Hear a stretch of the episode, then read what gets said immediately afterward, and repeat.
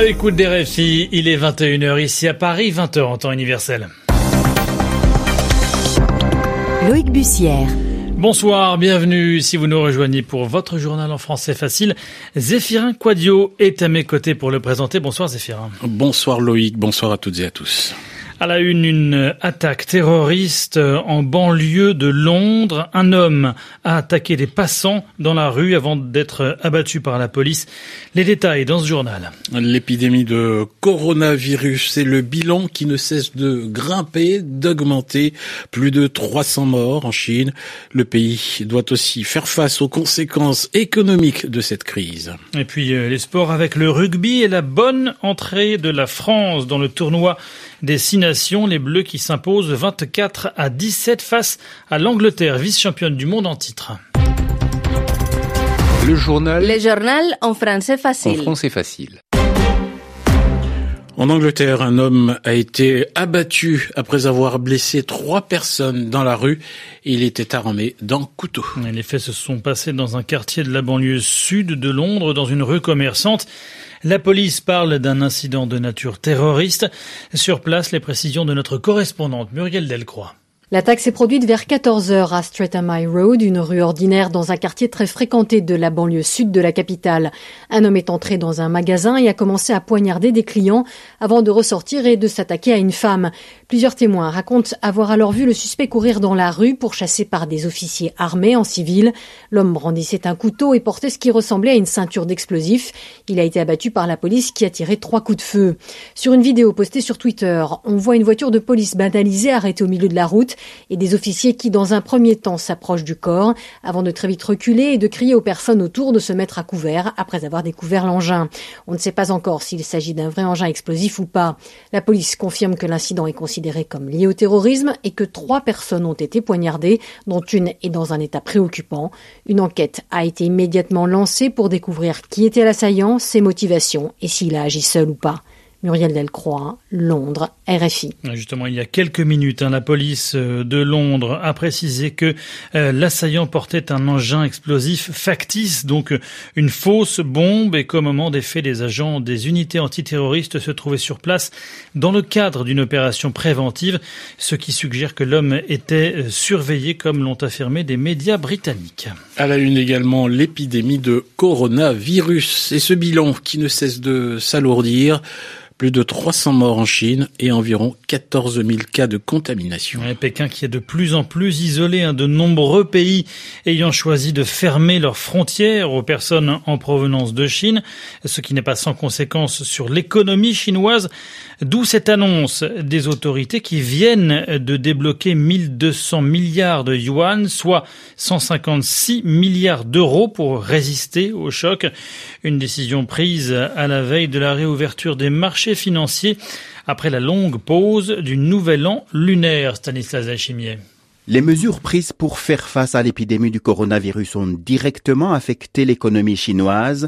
Des usines et des commerces sont fermés, provoquant ainsi un important manque à gagner particulièrement en cette période du nouvel an lunaire où des déplacements à travers le pays et les chiffres de la consommation battent habituellement des records. Depuis l'annonce officielle du coronavirus dans le pays, l'économie tourne au ralenti. L'Institut d'émission monétaire explique que l'injection de 1200 milliards de yuan vise à maintenir une liquidité raisonnable et abondante du système bancaire et à assurer la stabilité du marché d'échange.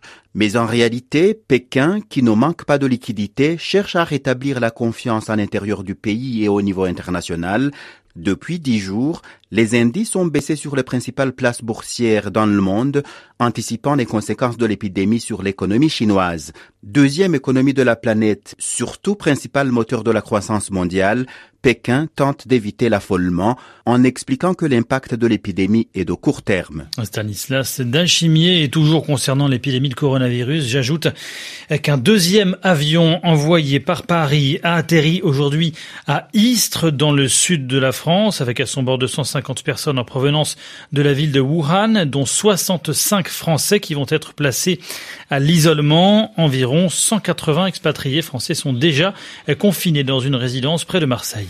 En bref, le nombre de soldats français de Barkhane va passer de 4500 à 5100 d'ici la fin du mois. C'est euh, pour la ministre euh, française des Armées la concrétisation militaire de la volonté de Paris de renverser le rapport de force sur le terrain. L'opération Barkhane est engagée au Sahel contre les actions de plus en plus meurtrières des groupes djihadistes. L'essentiel des renforts sera déployé dans la zone dite des trois frontières, à savoir le Mali, le Burkina Faso et le Niger, précise Florence Parly. Le journal en français facile. Direction l'Inde dans ce journal en français facile à une semaine d'une élection régionale. ce sont les résidents indiens de New Delhi précisément qui vont renouveler leur assemblée. Une élection locale aux allures de test national, le parti nationaliste hindou au pouvoir est lancé dans une campagne agressive pour attirer les électeurs. Explication de notre correspondant dans la capitale indienne, Sébastien Farsi. Depuis une semaine, le parti nationaliste hindou du BJP cherche à transformer l'élection régionale de Delhi en un vote religieux hindou contre musulman, une technique habituelle pour la formation du Premier ministre. Cette fois, leurs ennemis préférés sont les musulmans du quartier de Shahin Bagh, qui mènent un sit-in pacifique depuis un mois et demi dans la capitale pour demander le retrait de la loi sur la citoyenneté. Il y a quelques jours, un député du BJP affirmait ainsi que ces manifestants allaient entrer chez les gens et violer leurs femmes, avant qu'un ministre fédéral lui encourage une foule de partisans, je cite, à tuer ces traîtres. Ce samedi, c'est le chef du gouvernement régional de l'État de l'Uttar Pradesh, le moine radical Yodi Adityanath, qui accuse le chef sortant de la région de Delhi de conspirer avec le Pakistan et il promet de tirer sur ceux qui entraveraient la route de pèlerins hindous.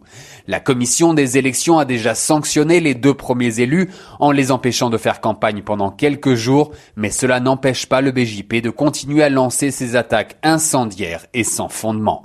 Sébastien Farsi, New Delhi, RFI. Et puis un mot de, rugby avant de refermer cette édition pour signaler la victoire du 15 de France face à l'Angleterre pour son premier match dans le tournoi des Six Nations. Le score 24 à 17. C'est la fin de ce journal. Il est 21h07 à Paris et c'est l'heure de retrouver Yvan Amar pour l'expression de la semaine. Yvan Amar qui ce soir largue les amarres. Le Royaume-Uni largue les amarres. Voilà une expression qu'on a lue, entendue plus d'une fois depuis vendredi, depuis que ce pays a officiellement quitté l'Union européenne et vous imaginez bien à quel point je suis sensible à cette formule qui est figurée et expressive. Larguer les amarres. Alors, qu'est-ce que ça veut dire Une amarre, c'est un cordage, un câble qui sert à relier un bateau à la terre, à la terre ferme. Hein. On dit qu'on a largué les amarres quand on a coupé les liens qui vous retenaient avec une certaine position. Et certainement, L'expression évoque une exclamation qui fait partie de la langue maritime. Hein. Larguez les amarres Un ordre qu'on donne aux matelots pour qu'ils défassent et qu'ils rejettent à la mer les cordages qui, précisément, amarraient le bateau, c'est-à-dire empêchaient qu'il ne dérive ou qu'il ne parte, qu'il ne cingle vers le large. Et on évoque le moment précis, donc le moment fatal où ça se passe. Il y a comme un avant et un après, hein, parce qu'une fois que les amarres sont larguées, un geste définitif a été accompli, on ne pourra plus revenir en arrière. L'expression évoque donc souvent une rupture, comme dans le cas politique qu'on vient d'évoquer. Les conditions d'ailleurs dans lesquelles on se sert de l'expression peuvent changer son sens, mais il arrive souvent qu'elle donne l'impression d'une libération, hein, même d'une certaine maturité. Pas toujours, mais parfois. Hein. On largue les amarres quand on est capable de naviguer tout seul, quand on n'a plus besoin d'aide de, tutelle. Ce n'est pas exactement la même chose que voler de ses propres ailes, mais on peut y arriver.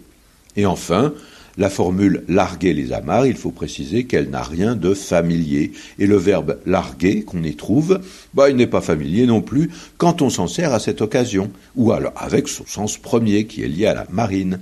Par contre, on sait qu'il est souvent employé familièrement pour dire quitter, surtout par rapport à une relation amoureuse.